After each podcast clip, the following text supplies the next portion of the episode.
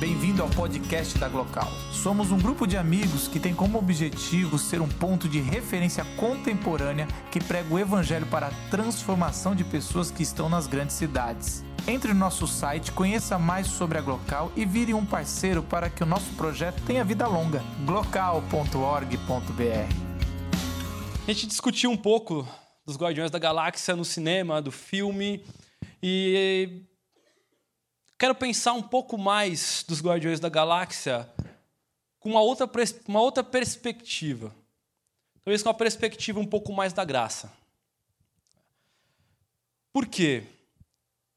Porque se eu for falar aqui de religião, a religião ela mais afasta as pessoas do que atrai. Os religiosos mais agridem do que acariciam.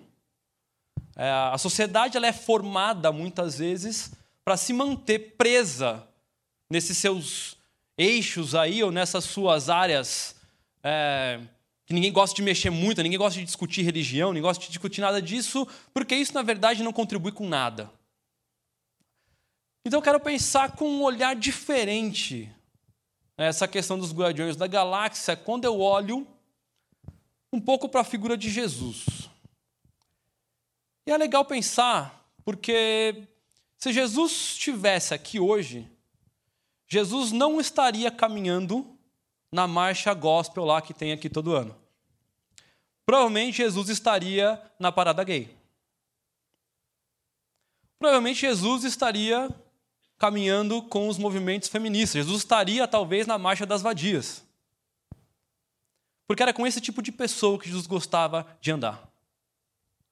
Jesus não curtia andar com fariseu, Jesus não curtia andar com essa galera, porque ele via que esses caras eram machistas.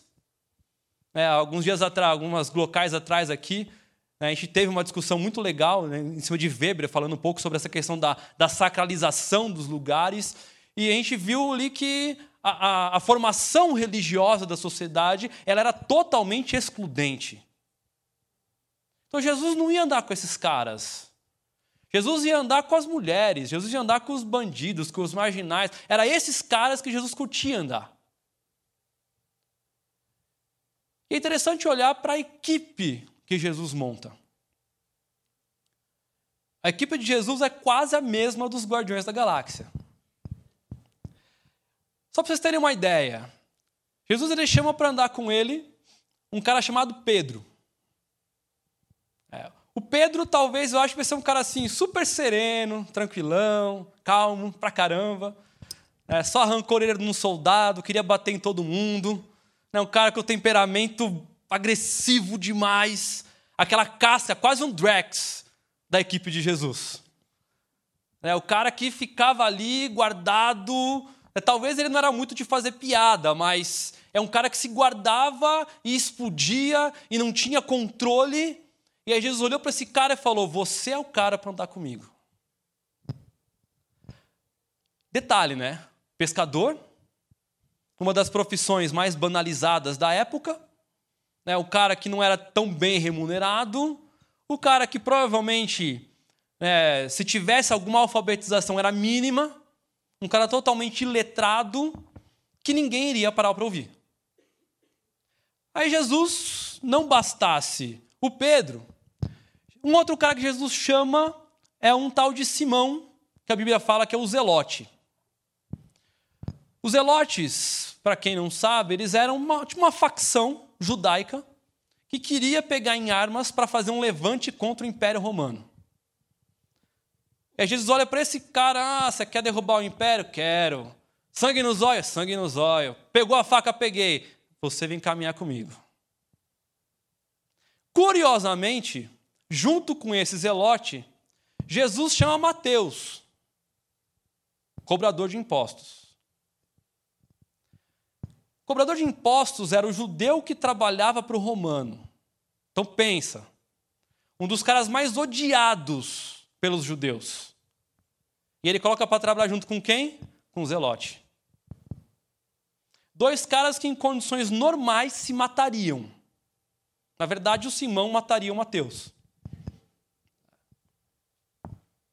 Jesus, não bastasse esses caras, ele chama um tal de Judas para fazer parte da equipe dele.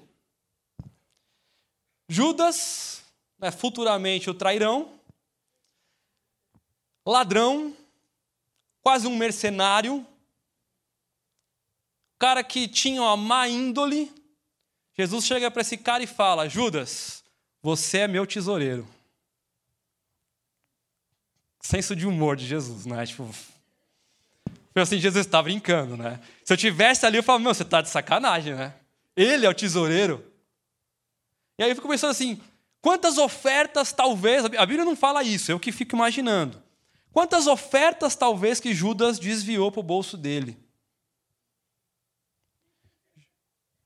Judas, ele sim, fica indignado quando a mulher derrama um vaso de perfume mais caro que existia, e aí ele se veste do politicamente correto.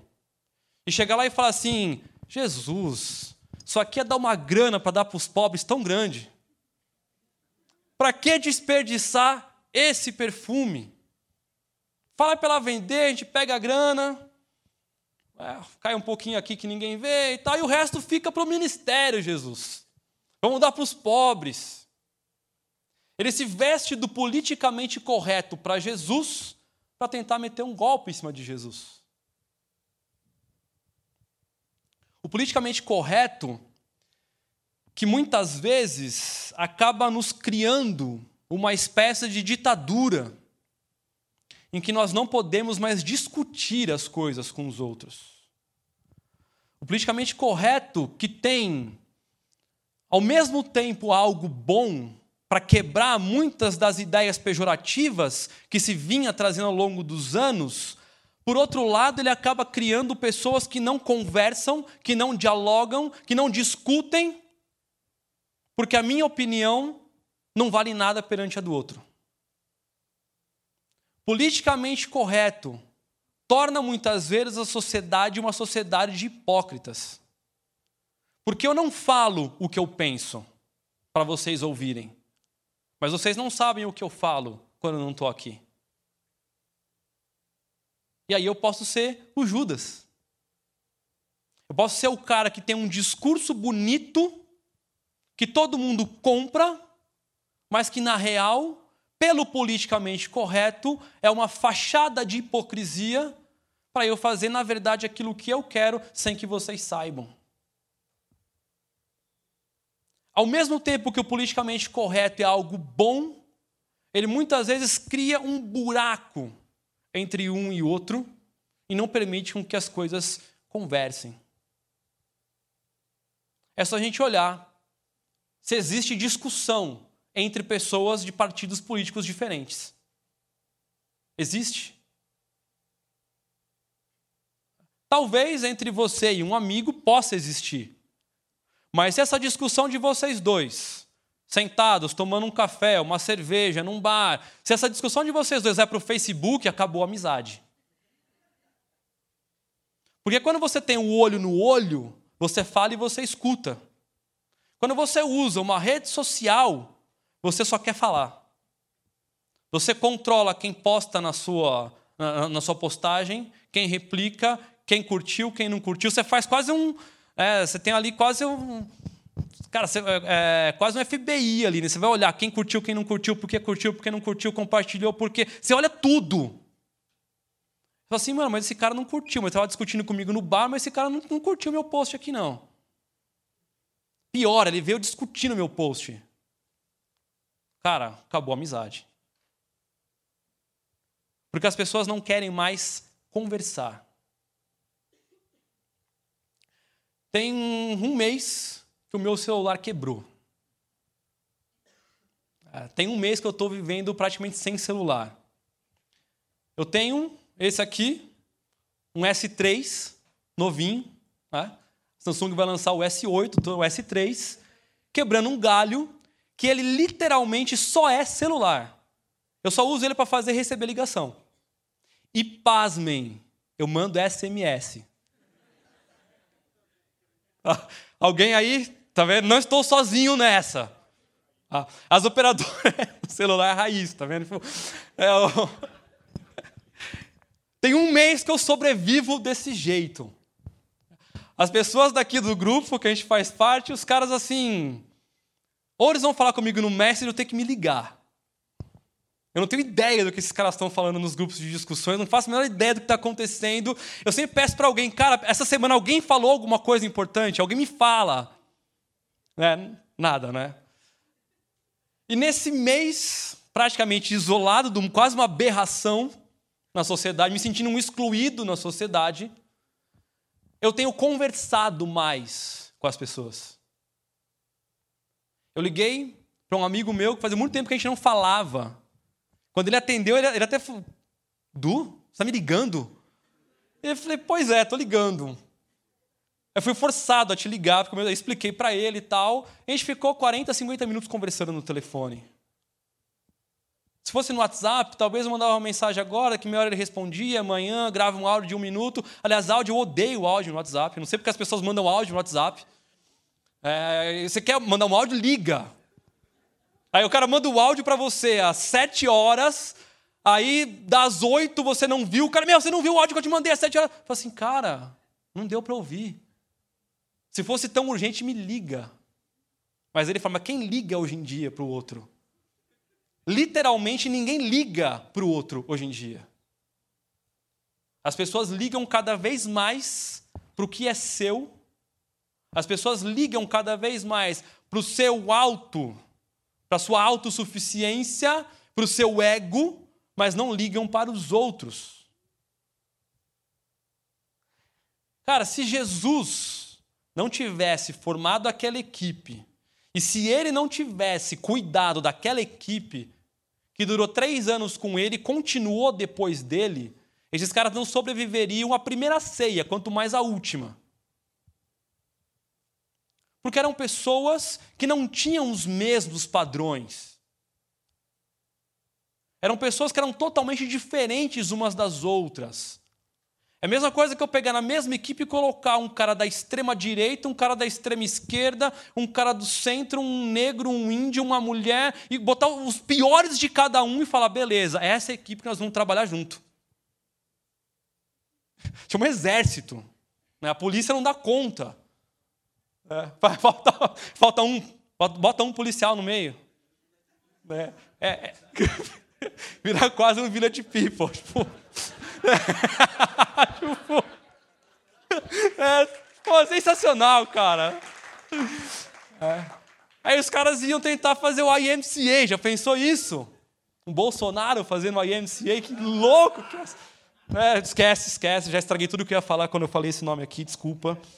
É... Não, brincadeira, tá, gente? É... Politicamente correto, não posso falar isso aqui, tá? Desculpa aí, tá? Mas, mas que ele é é, Jesus pega todos esses caras, colocam juntos e falam: vocês vão ter que aprender a se suportar. Eu não estou preocupado que vocês se tornem os melhores amigos. Eu quero que vocês aprendam a trabalhar juntos em prol de uma causa.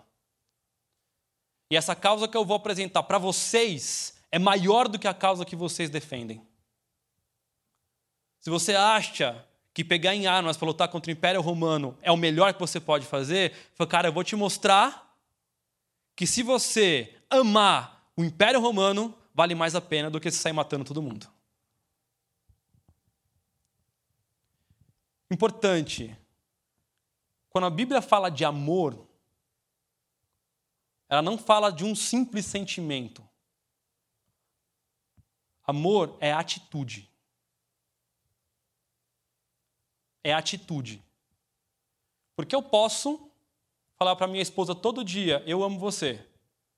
E aí no sábado eu durmo até meio-dia, enquanto ela acorda às sete horas da manhã com a minha filha, e fica com ela, e vai limpar a casa, cuidar de tudo, e eu fico dormindo. Ah, pô, eu amo. Claro. Fala, olha, eu amo você. Com a pia cheia de louça para lavar, mas quem lava a louça é a mulher, né? Eu vou lavar a louça na minha casa. Eu lavo, tá? Eu lavo. Não, todo dia. É, a louça lá em casa é a minha é uma das minhas contribuições. Amor é atitude. Se amor não fosse atitude, Jesus não teria feito o que fez. Jesus não precisaria fazer o que fez.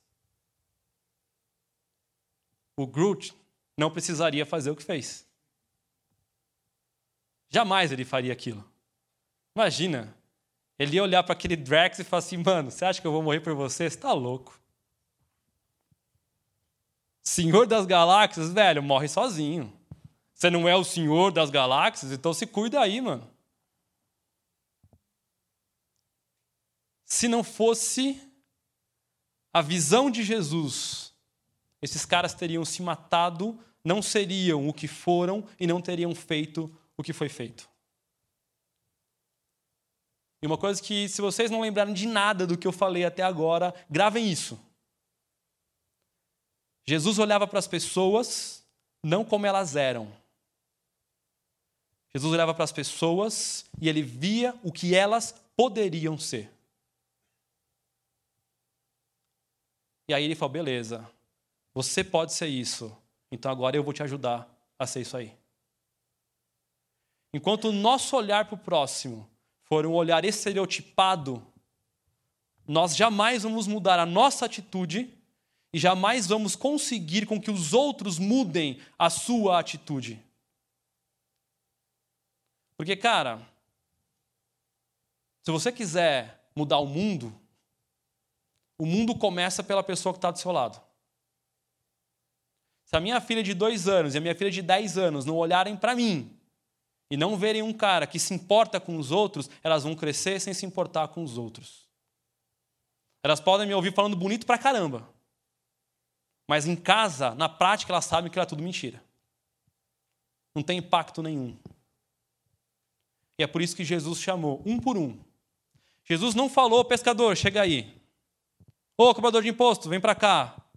Jesus chamou o cara pelo nome. E chamar alguém pelo nome faz muita diferença. Conhecer a outra pessoa, respeitar a outra pessoa e querer caminhar com ela é um exercício constante, diário, quase que de alto sacrifício. Mas quando você começa a olhar no outro e ver que existem coisas boas nas outras pessoas, aí você vai entender que quando aqueles caras todos estão lá na galáxia, o pau comendo, todo mundo quase morrendo, e um olha para o outro e entende o quê? Eu não vou morrer sozinho. Nós somos uma família. Então, por ser uma família, eu morro por você.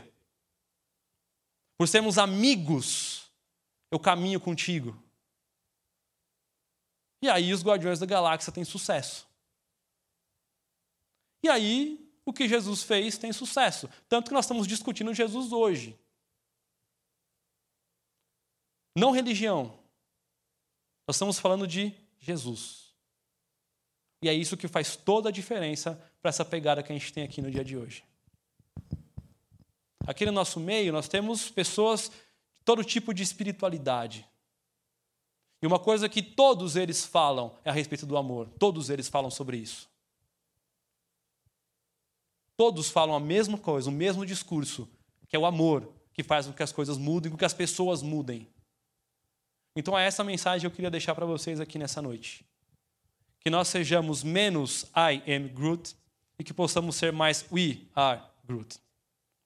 Eu quero convidar vocês para a gente abaixar a cabeça e cada um se conectar com a sua espiritualidade, se conectar com aquilo que crê, trocar uma ideia aí e tentar pensar em como eu poderia ser alguém melhor para a minha sociedade? Como eu posso fazer diferença para a sociedade, para o local em que eu estou?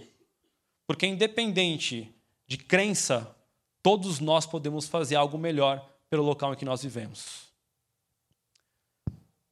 Jesus, nós te agradecemos aí por esse tempo que a gente teve. Nós te agradecemos porque foi o teu amor ali que permitiu com que todas as coisas acontecessem foi o teu olhar para as pessoas que fez toda a diferença naquilo que cada um foi a partir daquele momento, Pai. Que a gente possa ter esse mesmo olhar, que nós possamos olhar para os outros como iguais, que nós possamos olhar para os outros e vermos nos outros pessoas que realmente podem fazer a diferença.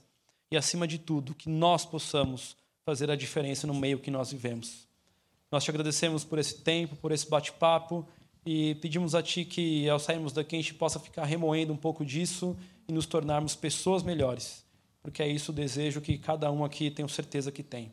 Muito obrigado por esse tempo, muito obrigado e por tudo. Nós te agradecemos. Amém.